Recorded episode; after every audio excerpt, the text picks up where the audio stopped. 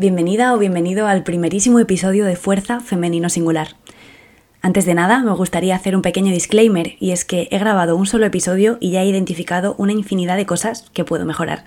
Así que solo te pido que tengas un poquito de paciencia conmigo.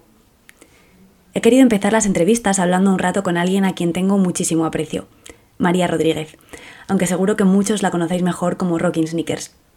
Con María estuve comentando todos los deportes que practica, que creedme, son unos cuantos, y me habló largo y tendido sobre la lucha de brazos. Si no conoces mucho ese deporte, quédate porque vas a aprender mucho. También abrimos el melón de la visibilidad del deporte femenino y tocamos el tema de las oposiciones y la mentalidad para mantenerse a largo plazo en el deporte. Así que si alguno de estos temas resuena contigo, te invito a que te pongas cómodo, salgas a dar un paseo, te ajustes bien los auriculares y abras bien las orejas. Yo soy Laura, pero me puedes llamar Vetusta. Gracias por pasar este ratito con nosotras. Disfruta de esta historia contada en femenino singular.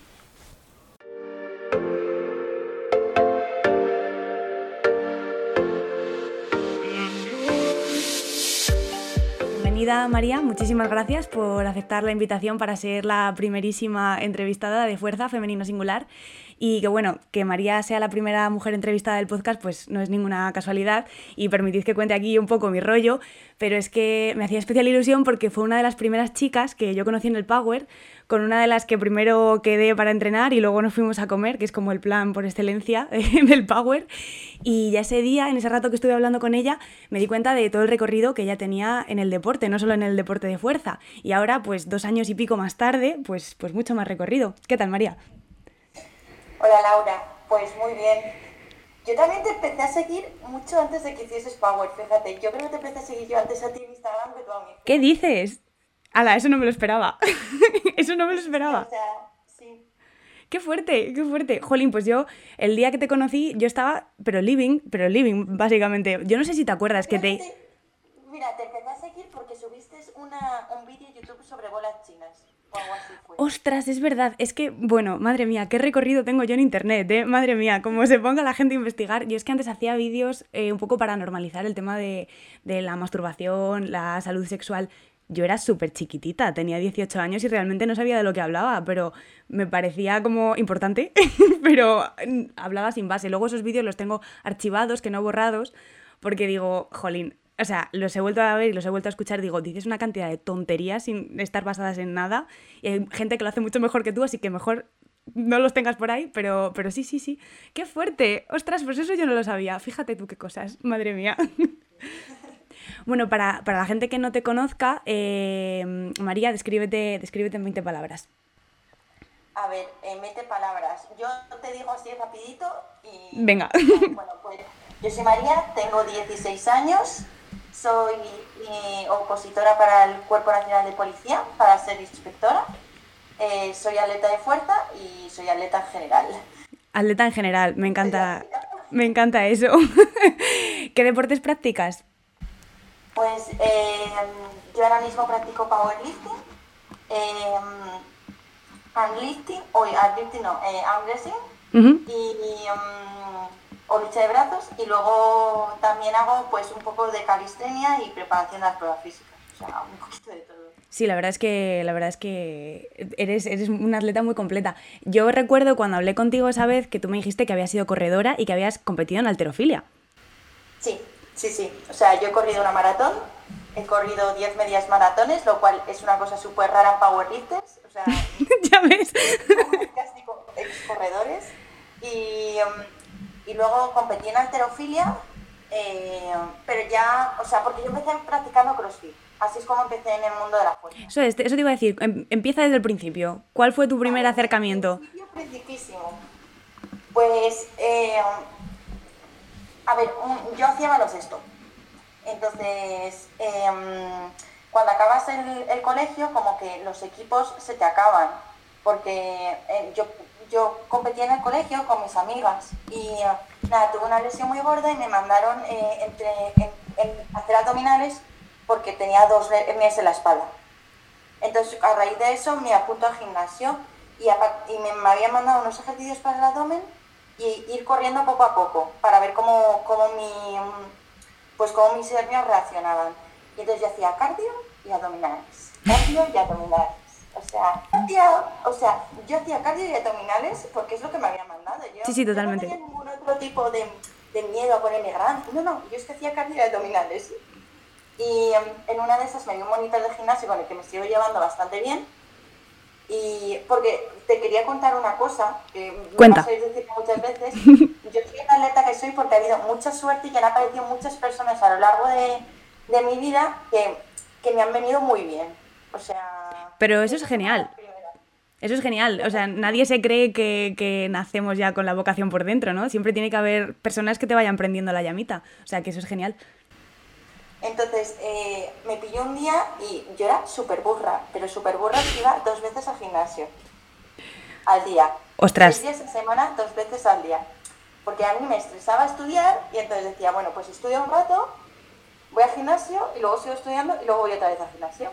Entonces estaba entrenando dos veces al día, entrenando dos veces al día eh, cardio y abdominales. Y me dijo, voy a empezar a dar una clase como de entrenamiento como de los marines americanos y, y, yo creo que a ti te va a gustar mucho.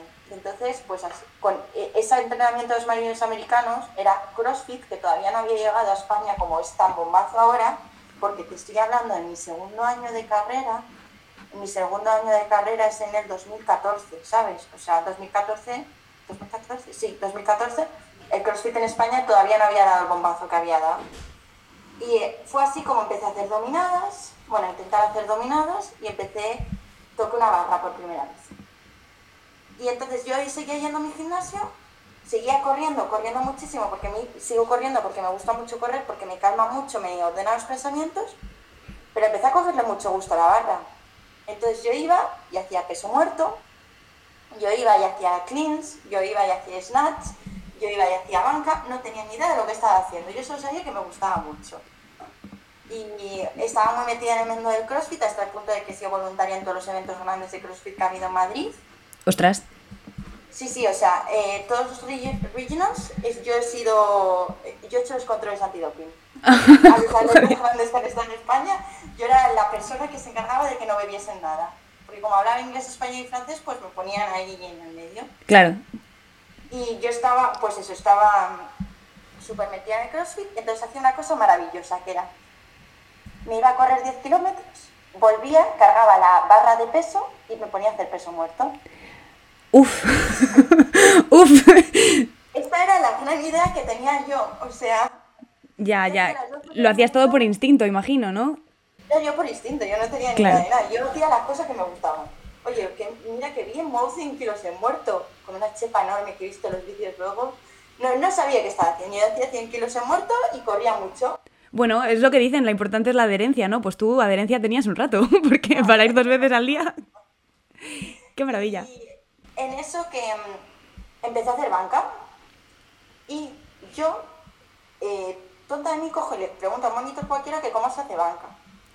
Y me dijo que le hiciese como quisiera. Digo, ¿pero dónde pongo las manos?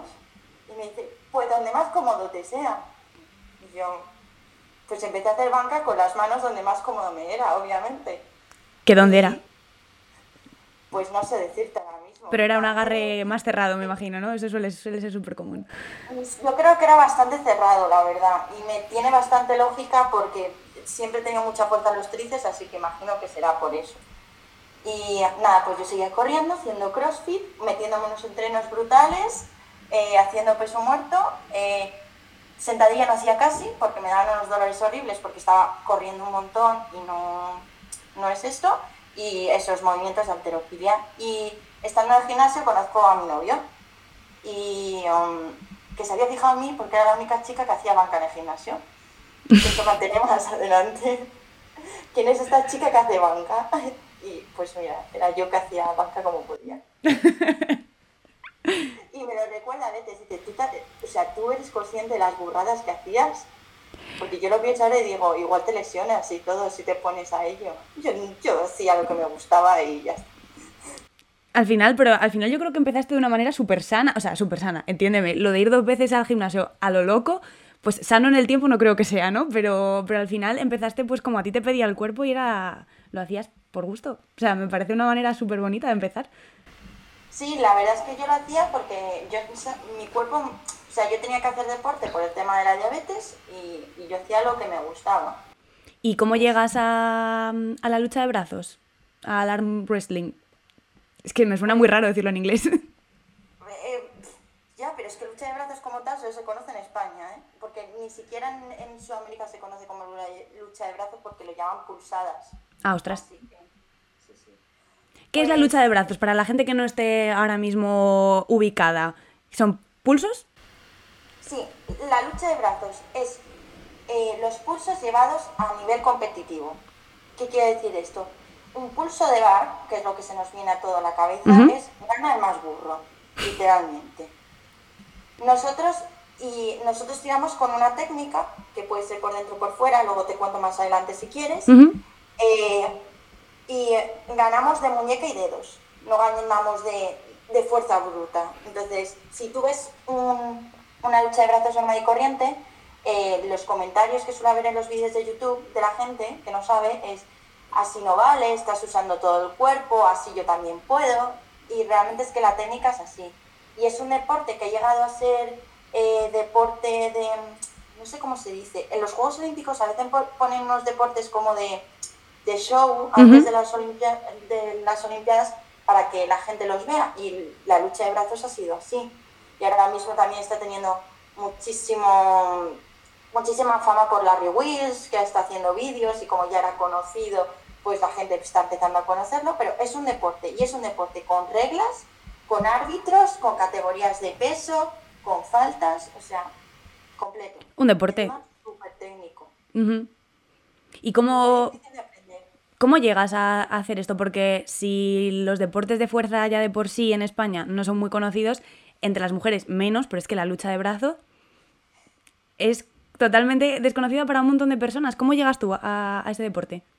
Pues llegó a la lucha de brazos a través de powerlifting. Em, nosotros, eh, Rodrigo y yo, competíamos en powerlifting con el antiguo equipo de Power Explosive, que luego se convirtió en Berserkers. Y em, un día hablando con Guille, eh, ¿tú sabes quién es? Sí, Guille Power, para la gente que no, que no ubique. Eh, nos dijo que Oscar Oscar Sánchez. Oscar Sánchez, de Berserkers también. que hacía lucha de brazos. Y a Rodrigo le encantaba, hacía muchísimas cosas de agarre y de quedarse colgado y demás, porque si yo hago muchos deportes, él hace el triple. Entonces, eh, de quedarse agarrado a las cosas y no sé qué, le gustaba mucho. Y dijo, oye, pues el primo de Oscar va a venir a Madrid, que hay un equipo de competición en Pozuelo. Si queréis cuando venga, eh, vamos para allá y fuimos medio equipo de Berserkers para allá. Eso tú igual no lo sabes. No, la verdad es que no. Qué pues fuerte. fuimos pues como seis personas, quedamos antes a comer, como has dicho antes, como todas las quedadas de Power han de empezar o comentar. Efectivamente. No es una quedada de Power si no se come. Eso es así. Después, y luego fuimos a Pozuelo, pues que estaban echando, pues estaban, tenían un entrenamiento, habían sacado las mesas de, de echar pulsos y estaban entrenando. Y nada, nos gustó tanto que decidimos quedarnos en el equipo y al final entre unas cosas y otras hemos acabado en la directiva del equipo y organizando todo. Porque cuando te gusta algo suele pasar esto. Sí, totalmente, totalmente, totalmente. Qué bonito, qué guay. Qué guay. ¿Y cómo son los entrenos? A ver, pues en lucha de brazos hay dos tipos de entrenos. Tendríamos lo que es la mesa en sí, que es echar eh, echar un pulso en mesa contra otra persona. Y luego tienes todo, todo lo que es el entrenamiento de por detrás de fuerza. Entonces, en la mesa lo que haces es aprender técnica y velocidad, como moverte en la mesa. Y luego en el gimnasio con poleas entrenarías lo que son los tendones y los músculos implicados. Eh, lo más importante es aprender a moverse en la mesa. ¿Qué pasa? Que es un deporte de tirones. Y cuando te dan un tirón a, un tendón duele mucho. Entonces necesitas eh, tener por detrás toda una estructura de, aprendizaje de fuerza. Es muy importante. Es más, a veces nos lleva, llega gente al equipo que nunca ha hecho nada de levantamiento de, pesas ni entrenamiento de gimnasio o, o, deportes de contacto que también sirven, como el boxeo y demás, que, que sí que tienen las articulaciones y los tendones más acostumbrados. Pero nos lleva gente al equipo y es que no aguanta los dolores. Claro Entonces es tan importante en el entreno de mesa como en el entreno en el gimnasio. ¿Y las competiciones cómo se estructuran? ¿Cómo es una competición de, lucha de brazos? Pues mira, eh, las, las, competiciones son por categorías de peso y eh, por edad y por sexo. Entonces, eh, sería, se hace un sorteo y tienes una serie de cruces con distintas personas de tu categoría. Entonces, se hace como el sorteo lo hacen como en dos columnas, por así decirlo. Puedes ir por ganadores o por perdedores. ¿Qué quiere decir esto? Tu primer pulso determina con quién te vas a cruzar. Entonces, si tú ganas tu primer pulso, te va a tocar siempre con los que van perdiendo de la otra fila. Y si tú pierdes tu primer pulso, te va a tocar siempre con, los que van ganando de la otra fila. Así que es súper importante ganar el primer pulso. Eso sería en los hombres. En las mujeres, básicamente llegas y echas un pulso, porque somos dos. Ahí va a ir yo ahora. Te iba a preguntar por la participación femenina, porque yo sinceramente no conozco a nadie más que a ti que haga este deporte y, y jolín, al final nos movemos en entornos de, deportes de fuerza. ¿Cómo, ¿Cómo, es la participación femenina? ¿Ves que está aumentando, que está en auge, que está parada? ¿Cómo, cómo ha sido los últimos meses? A ver, eh, problema de la participación femenina. Este es un deporte que ya de por sí invita poco. Eh, y a la gente que le invita tiene ciertos problemas. Entonces, en España ahora mismo somos siete competidoras en total, contando con juniors. Soy la única competidora que no viene de familia de pulseros. ¿Qué quiere decir esto? Son hijas o hermanas de gente que, que, compite en lucha de brazos. O sea, viene como, es como familiar en España. Entonces, claro, somos siete competidoras y hay dos categorías de peso que suele ser menos 65 y más 65. Que encima, si sois mm, menos de dos competidoras o tres, las juntan. O sea que te puedes ver perfectamente echando un pulso contra una persona que pesa 80 kilos.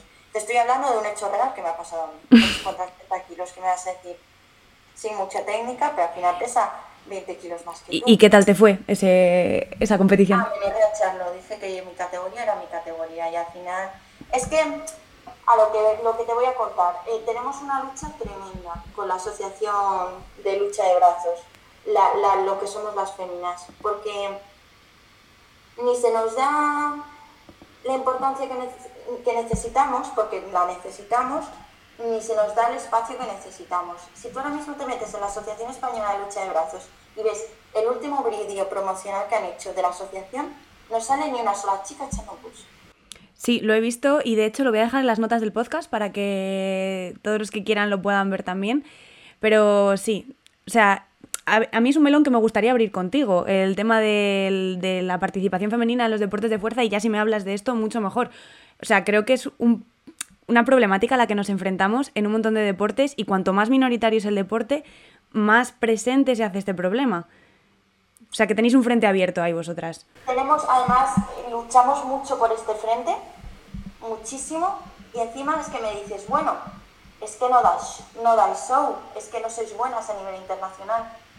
Eh, Sonia Miras es la mejor, a mi parecer, eh, bueno, la, mejor indiscutible luchadora de brazos española, es subcampeona de Europa.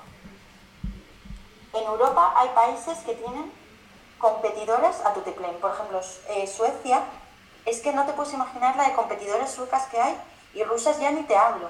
Bueno, pues ella es subcampeona de Europa, pero es que decide que tiene 14, ¿tiene 14? No, tiene 16 años, a mí me gana con la izquierda y es subcampeona, subcampeona del mundo con la, con la derecha y campeona del mundo con la izquierda, junior.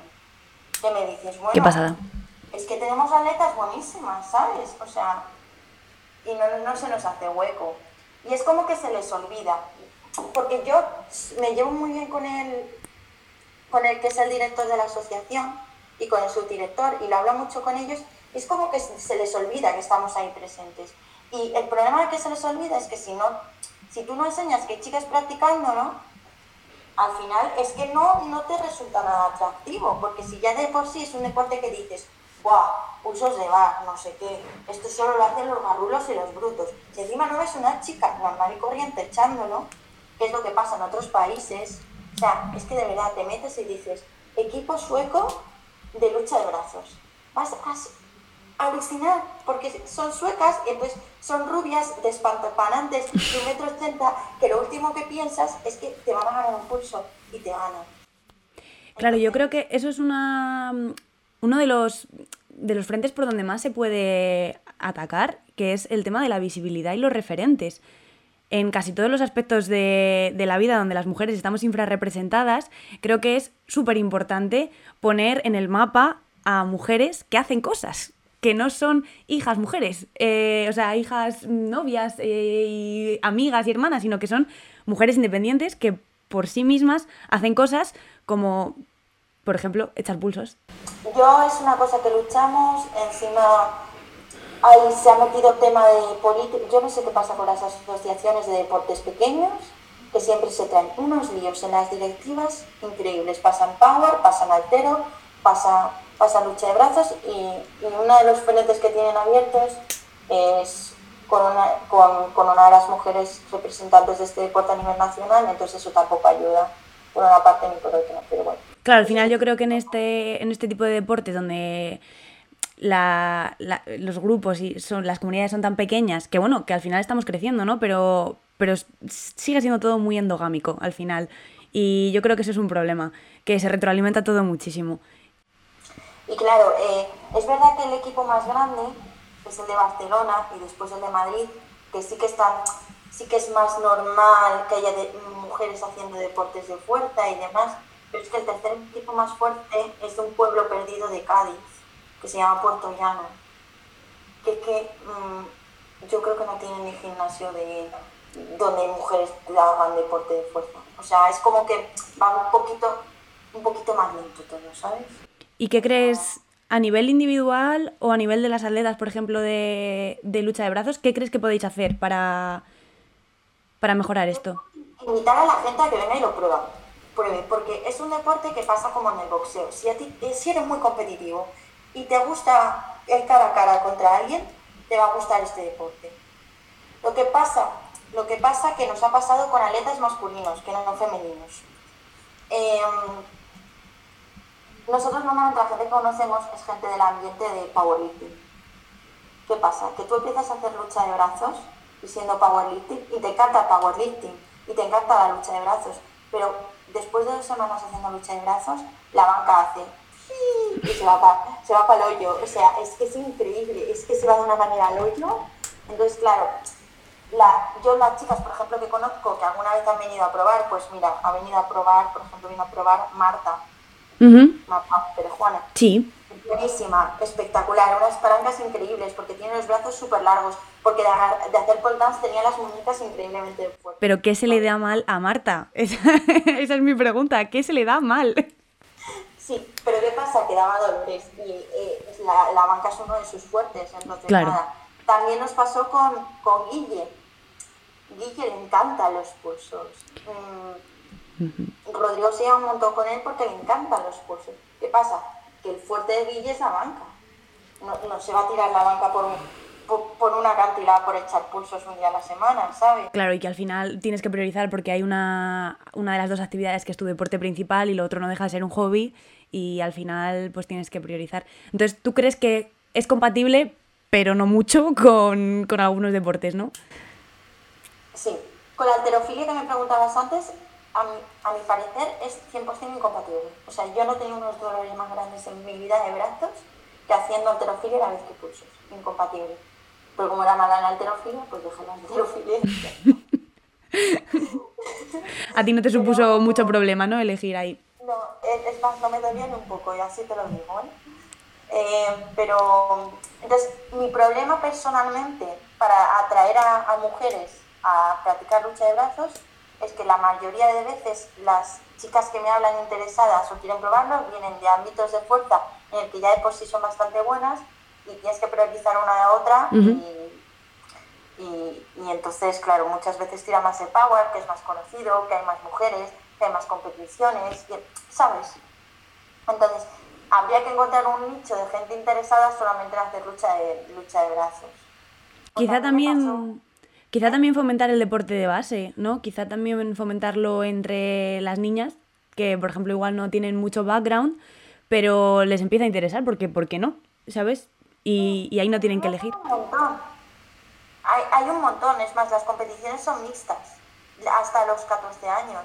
Pero ¿qué pasa? Que son hijos de, son hijas de, no sé qué, y durante, cuando cumplen los 16 años, como que se revelan un poco con lo que hacen sus padres y demás, y pierden el interés. Entonces, yo la verdad es que me llevo las redes sociales de mi club, intento, intento ver que somos mujeres, que, hay un montón, ahora mismo somos dos, y al final lo que resulta es que la pareja de eh, vea que a su novio le encanta y entonces ella empieza a practicarlo y también le encanta. Esa es la otra chica que tenemos y otra chica que ha habido también fue así. Es la única manera que nuestro club está funcionando.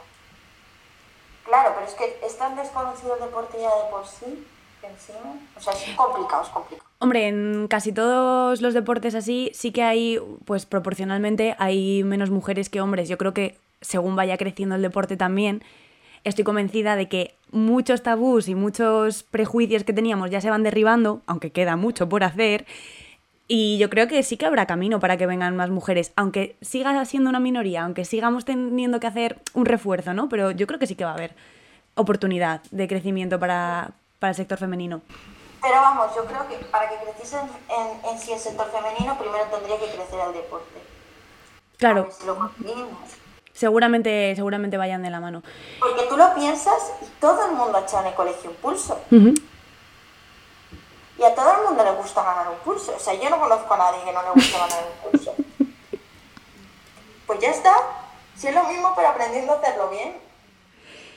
Yo os invito a todos los que estáis escuchando y no habéis visto cómo es echar un pulso de verdad, echar un pulso bien, que os metáis en las redes sociales de María, eh, que os la dejaré también en la cajita de descripción del podcast, porque es increíble verlo, la verdad. O sea, tiran con todo el cuerpo, es realmente impresionante. Yo estoy convencida de que detrás de eso hay mucha técnica, mucha estrategia y, y mucho saber lo que haces, que no es simplemente tirar a morir.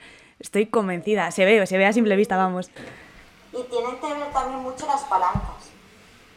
Es que es increíble porque piensas, deportes de fuerza, fuerza bruta. Y luego siempre aparecen estas minucias que son las palancas que aparecen en el power, aparecen en el altero y en, el wrestling también, porque en el wrestling cuenta mucho la longitud de tu brazo. Entonces, si tú tienes un brazo muy largo, vas a tirar por fuera, que es tirar a abrir los dedos del oponente, porque si le abres la mano del oponente es más fácil bajarle. Esto sin que se vea gráficamente es complicado de entender. Y si tú tienes el brazo cortito, tiras por dentro, que es como que te enroscas por dentro y tiras con todo el cuerpo inclinándote. Que si no me equivoco es lo que te pasa a ti. Sí. Sí, ¿no? Yo es que tengo los brazos muy cortitos. Por eso también eres buena en banca, todo hay que decirlo. Te corta de cuidado. Entonces, ¿qué pa- lo que me pasa es que las- los tiradores de por dentro, eh, pues tenemos mucha fuerza de pectoral y los brazos muy cortitos. ¿Qué pasa? Que practicarlo con hombres es muy complicado, porque normalmente suelen tener mucha más fuerza de pectoral que una mujer. Entonces, en mi día a día me toca entrenar siempre el por fuera porque es la única manera que tengo alguna opción de hacer algo. Pero bueno, eh, está bien ser, un, ser buena en los dos movimientos, por así decirlo. Bueno, y cambiando un poco de tema, estás compaginando eh, lucha de brazos, estás compaginando powerlifting, pero estás compaginando también las oposiciones al Cuerpo Nacional de Policía. O sea, literalmente lo haces todo. No, ojalá, ojalá hiciese más cosas. Yo creo que eso es un mal que tenemos todos. ¿Cómo llevas, cómo lo compaginas? Para ti que tú tampoco paras. Ah, no, yo tampoco paro, pero porque, pero, o sea, quiero decir, es que me hace feliz. Y yo creo que tú puedes decir lo mismo, es que si no, no soy yo, ¿sabes? Y yo creo que a ti te pasa un poco igual. Eh, ¿lo, lo llevas bien? ya esto te lo digo con preocupación, ¿lo llevas bien? Son muchas cosas. ¿Cómo lo haces? Yo lo que hago es madrugar muchísimo. Soy una persona de mañanas, eh, me levanto todos los días a las 6 de la mañana y a las 7 y media estoy entrenando. Me quito el entreno al principio del día y a las 10, 10 y media estoy sentada estudiando. Y la parte, mm, la parte del entreno, eh, al final son es un circuito de, agilidad, son dominadas, eh, es carrera y además es que tú estás haciendo otros dos deportes. ¿No interfiere mucho? ¿No ¿A qué estás dando prioridad ahora mismo? Ahora mismo estoy preparando el regional de Madrid de powerlifting. Esa es mi, prioridad ahora mismo. Porque no voy a poder competir en otra cosa en todo el año porque según compita, prioridad físicas. Claro. Ya, me preparé este año las físicas y la cosa es que iba muy bien para ellas, las estaba haciendo muy mal. Pero era mi primera vez, me puse muy nerviosa, me falló mucho la cabeza y suspendí la carrera y la suspendí con un 2. Y aunque llevaba bien las llevaba un 6 en las dominadas y llevaba un 6 en el circuito, eh, me tiró la carrera. Entonces me quedé fuera por un punto por la carrera. Entonces lo que hago es, como a mí me gusta mucho correr, y me gusta mucho hacer cardio, por así decirlo, hago primero el entreno de fuerza y luego entreno las físicas una vez hecho mi entrenamiento de fuerza, porque al revés es imposible. Y luego cuando, cuando termine de competir, pues em, reduciremos el volumen de sentadilla y, ah, y, meteremos más cosas de las físicas, porque aguantar en dominada no es un problema, eh, hay que aguantar, no hay que hacer dominadas. Ojalá hubiese que hacer dominadas, así te lo digo, porque aguantar en dominada es horrible. dominadas, es que de verdad, yo haría dominadas mil veces, pero aguantar es horrible. Y el circuito yo le tenía antes mucho miedo, pero una vez que aprendes a hacerlo y te quites el miedo, no hay problema. Entonces, lo que sí que yo tengo un problema, pero es mío personal, es que yo tengo un cuerpo, cuerpo de powerlifter. O sea, yo mido, paso la altura de la, de la policía por 2 centímetros, o sea, mido un metro sesenta y yo soy categoría menos 63, pero siempre estoy por encima. Entonces, tú te presentas a las posiciones y son todas muchísimo más altas, con unas piernas muchísimo más finitas que se ve que no hacen sentadilla. Y claro, eso para la carrera lastra bastante. Claro. También el, peso corporal, que al final los powerlifters estamos como bien aprovechados, ¿no? O sea, que decir, en el tamaño que tenemos estamos bien rellenos, o, es lo que se pretende. Pequeñita y compacta. Claro. Me pilles por donde me pilles, soy súper compacta. Claro, eso es literalmente el cuerpo de, del powerlifter. Y eso, claro. Por ejemplo, cuando estaba practicando el circuito, siempre tiraba con el culo, al pasar la valla de lateral, siempre tiraba la valla, porque claro, es que como me, me, sale el culo para afuera, cuando pasaba la pierna me tocaba siempre el culo. O cuando pasaba por debajo, me tocaba arriba también de la valla. Pero bueno, eso es practicarlo. No hay nada en esta vida que no se pueda conseguir practicando. Así que nada, y todo con un buen entrenador lo puedes compaginar todo bien hecho. claro, eso Hay que tener en cuenta que no se puede estar 100% en todo. O sea, eso primero la aceptación. Yo te quería preguntar si alguien nos está escuchando que está también preparándose unas oposiciones, aunque no sean al cuerpo nacional, eh, pero quizá le venga bien saber esto, eh, qué consejos le darías, cómo te gestionas el tiempo, cómo priorizas, porque no es solamente los entrenamientos, es que pasas muchas horas luego sentada estudiando. A ver, eh, son cosas distintas. Lo primero, ser deportista y estar muchas horas sentada es una cosa muy complicada, porque de estar muchas horas sentada al final vienen dolores de cadera. Y a mí me ha pasado. Entonces, hay que tener en cuenta que los descansos hay que moverse, hay que andar y hacer cosas porque es que si no te quedas tieso de la cadera. Eso por un lado. Y luego, por otra parte, compaginar lo que es la competición con el estar positando. A ver, eh, yo entiendo porque me ha pasado que competir a nivel nacional en algo es como tu vida, como que quieres ser el mejor, como que quieres dejártelo todo, como que quieres darlo, pero hay veces que hay que priorizar otras cosas. Entonces, si tú realmente quieres esa plaza, hay que bajar el ritmo un poquito en los entrenamientos, no pasa nada. Luego tendrás tu plaza, tendrás que trabajar menos horas que las que estás estudiando y, podrás dedicarle más tiempo a ese deporte. Si a ti realmente te gusta ese deporte, no se va a ir e, esa pasión que tienes a ningún sitio, pero hay que priorizar. Entonces, tienes dos opciones. O haces las dos cosas mal a medias y estás más tiempo haciendo las, dos cosas mal a medias, o priorizas una, la otra la sigues haciendo pero con menor intensidad y cuando consigas eso que te has propuesto, adelante. Caso posición de policía, que sé de muchas chicas que hacen power y también se presentan para policía. Hija, igual te baja la sentadilla, paras la progresión de sentadilla que llevabas. Va a pasar. Se para la progresión, que no se pierde, ¿eh? se para, que es distinto. No pasa nada, Porque en cuanto pases las físicas, la sentadilla va a seguir ahí, no se va a ninguna parte. Lo único que cambia es que tú tienes una plaza de por vida, lo cual es una tranquilidad. Porque ya sabemos que cuando uno está intranquilo, los entrenamientos no salen bien. Totalmente. Y además, bueno, por suerte, te iba a decir por suerte por desgracia, pero en realidad creo que es una suerte.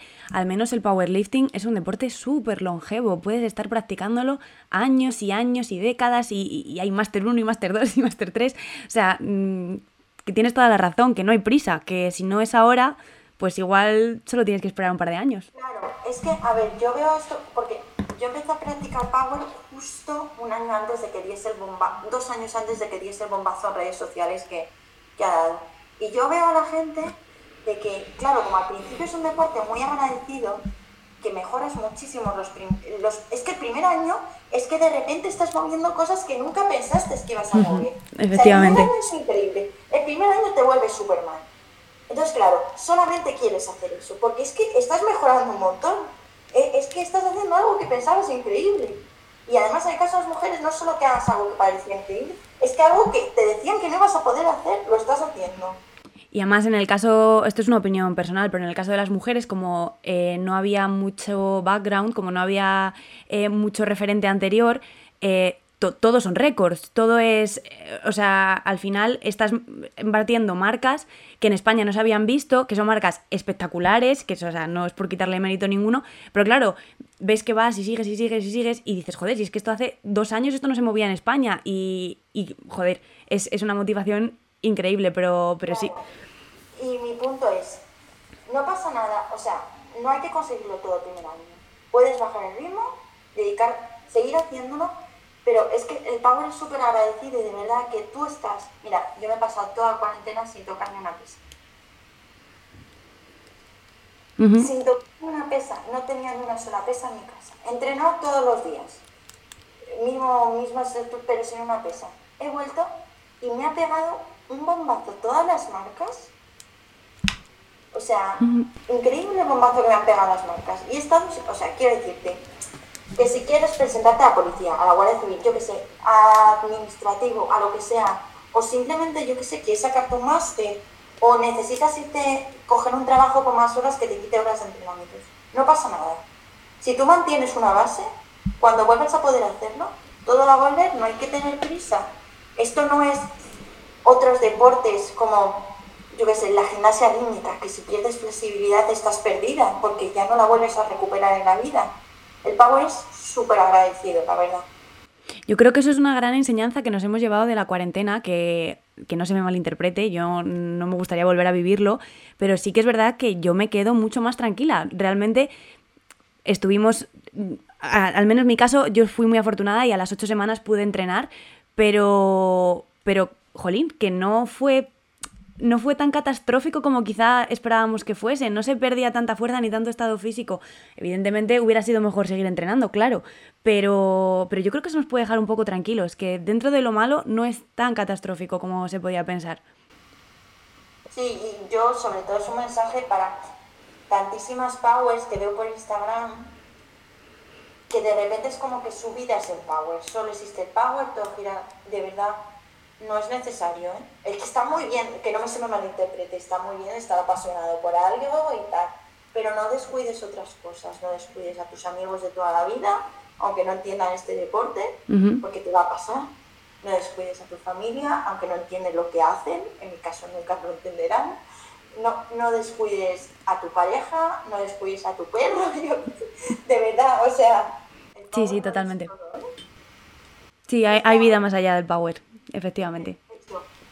Power es maravilloso, te va a dar unas amistades increíbles, te vas a sentir, ¿puedo decir palabrotas? Por supuesto. te vas a sentir la puta ama, de verdad, cuando levantes tres veces tu peso corporal, pero no lo estoy. Qué mensaje más poderoso, ¿eh? Me, me ha gustado un montón. Es que, ¿sabes qué pasa? Que como yo me empecé a hacer esto justo antes de bombazo, como te he dicho antes, a veces veo cosas por las que yo ya he pasado y digo, vaya. Pero, yo cuando empecé. ¿Sabes? Yo creo que eso no... Eh, esto es una opinión, ¿eh? pero yo creo que eso es independiente de que, de que fuese el bombazo, ¿no? Porque yo creo que es una etapa por la que quizá pasamos un poco todos, ¿eh?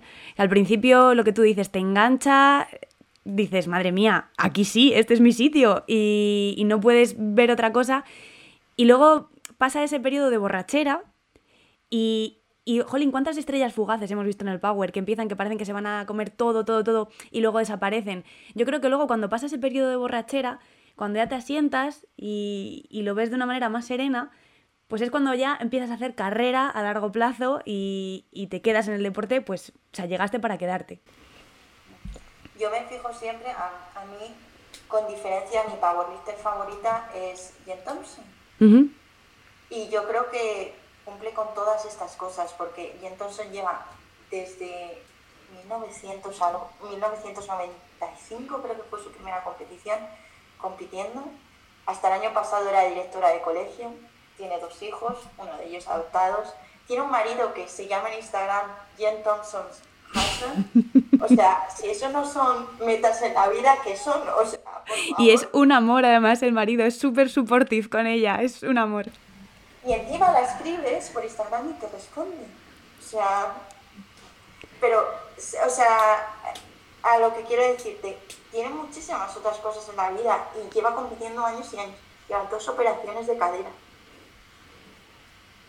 Y, y es la mejor presbanquista de la historia hasta, hasta ahora porque en estas cosas hay que decir hasta ahora, porque de repente sale gente. Claro, las bestias genéticas siempre están por ahí, hasta que no salen no las descubrimos, pero están. No es lo único que tiene en su mundo. y, y, y, hay que ver lo que decías tú, es un deporte como con muchísima tirada y no hay que comerse el mundo el primer día, porque eso trae muchas frustraciones y muchos lloros. Bueno, que tampoco, quiero decir, tampoco mm, no es peor powerlifter el que está dos años en el deporte y luego se retira. O sea, quiero decir, eh, ni mucho menos. Pero, pero sí que es verdad que es como, mm, como el estado de enamoramiento, ¿no? Que lo, lo, lo, pasas, es muy intenso, muy intenso, muy intenso al principio y luego ya viene una etapa mucho más sosegada, asentada. Y, y también tiene una parte muy bonita desde mi punto de vista, cuando empiezas a compaginarlo con tu vida y a, integrarlo y que no, sea, que no sea solo tu vida. Pero al final tú sigues, o sea, me pasa a mí, que yo sigo, mi vida sigue orbitando alrededor del entreno. Cuando como, cuando no sé qué, eh, a ver cuándo quedo o hasta cuándo me lavo el pelo. Pues que igual hoy no me viene bien lavarme el pelo porque mañana voy a tener SBD y voy a acabar hecha un Cristo, así que prefiero lavármelo pasa mañana.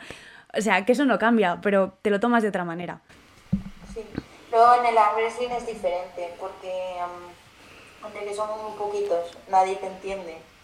y las mejoras no son tan visuales como en el powerlifting. En el powerlifting tú ves cuánto estás mejorando, bien por velocidad, bien por, por el, peso que mueves, bien por repeticiones. En el wrestling, realmente, hasta que no llegas a una competición no sabes cuánto has mejorado. Y, y como encima te enfrentas contra una persona que no sabes cuánto ha mejorado la otra persona, claro. es como como distinto. Que es por lo que también se hace más difícil que la gente se enganche, porque es que en el Power se ve tan ser mejorado.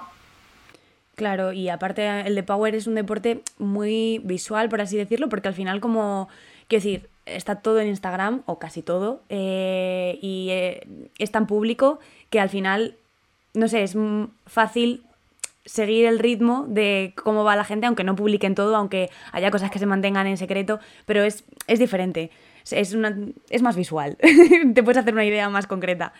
Justo, y además pasa, en Wrestling pasa una cosa muy curiosa, si eres mujer, Mira, en, en hay gente muy conocida ¿eh? a nivel mundial, porque en los países del este es súper conocido el deporte, es deporte nacional, en Rusia puedes dedicarte a ello, puedes vivir de ello, que yo creo que en el Power es más complicado vivir de algo, pero en, en, Rusia puedes vivir de la wrestling. Tío, pues solo se, solo se triunfa si eres mujer, si eres guapa. Es que no hay otra. ¿eh? Es súper llamativo, es que es súper llamativo. Yo creo que es que es muy curioso. Pero es muy curioso, no sé. Así como apunte curioso del deporte. Jolín, se nos van a quedar un montón de temas en el tintero, pero como preveíamos, nos hemos enrollado, porque es imposible no enrollarse. Claro, es que eh, es que con estos temas es imposible ser breve y, ser muy concreta. Entonces, voy a intentar cerrar ya un poco eh, para que no se haga muy, muy largo y me gustaría hacerte pues dos últimas preguntas. Eh, ¿Qué es lo que más te gusta de ti misma como deportista? Lo que más me gusta de mí misma como deportista es la perseverancia. O sea, a, a, mí me da igual que esté bien o mal un día, que yo voy a seguir entrenando, porque es lo que me despeja la mente. Y no me enrollo así, escucha. Oye, muy bien, ¿eh? te, he visto, te he visto muy concreta, muy al grano. Y la última pregunta, eh, ¿qué te hubiera gustado saber antes de empezar o qué consejos le darías a la María de hace unos años que todavía no había tocado una barra en su vida? Bueno, la primera, que empezase cuando antes. Esa es la primera. La segunda, lo digo siempre, que contratase un entrenador porque me hubiese ahorrado muchísimos errores. Y la tercera, que disfrutase más del proceso. Que es que, como te decía antes al principio, me obcecaba tanto en, las marcas, en ser mejor, que había veces que se me olvidaba disfrutar y es súper importante cualquier deporte disfrutar del día a día. Yo creo que además, o sea, se dice mucho, pero es que realmente es verdad. Y yo creo que es un factor que puede hacer que te echar, echar a perder un atleta, que te quemes mentalmente porque estás destrozado a nivel psicológico y poco más. Al final no te podía hablar de la diabetes, pero ya no lo sé. Ya, que, quería, mira, lo dejamos para otro episodio porque además me consta que hay unas cuantas mujeres más en el Power que son diabéticas. Quizás se podía organizar una mesita redonda para que lo habléis entre, entre todas. Esa estaría interesante, ¿eh? No se me había ocurrido nunca. Además, de los powerlifters más fuertes de España, Víctor, diabético. Mandy, la primera de las que más han movido de siempre banca en España, diabética. Pues sí, sí, tengo, yo tengo unas cuantas en mente, o sea que no lo descarto, ¿eh? me lo voy a apuntar, me lo voy a apuntar como idea. Y ya, para terminar, sí que sí, dinos dónde te podemos encontrar en redes sociales e incluso tu equipo de, lucha de brazos para que la gente pueda ir a echar un vistazo. Vale, eh, mis redes sociales son Rockin' Sneakers, sneakers de zapatillas, o sea, sneakers. Lo dejaré de todas maneras apuntado en las notas del podcast. Y luego el equipo de pulsos es pulling, de tirar, barra baja wolf de lobo, barra baja team de equipo. Bueno, voy a dejarlo todo, todo, todo en la cajita de, del podcast por si acaso, pero bueno, ya sabemos dónde encontrarte. Pues nada más, María, muchísimas gracias por, estar conmigo, eh, por ser la primera invitada del podcast, que me hace muchísima ilusión y, nos vemos pronto. Vale, yo lo siento que me voy por las ramas. No te preocupes, es para lo que hemos venido.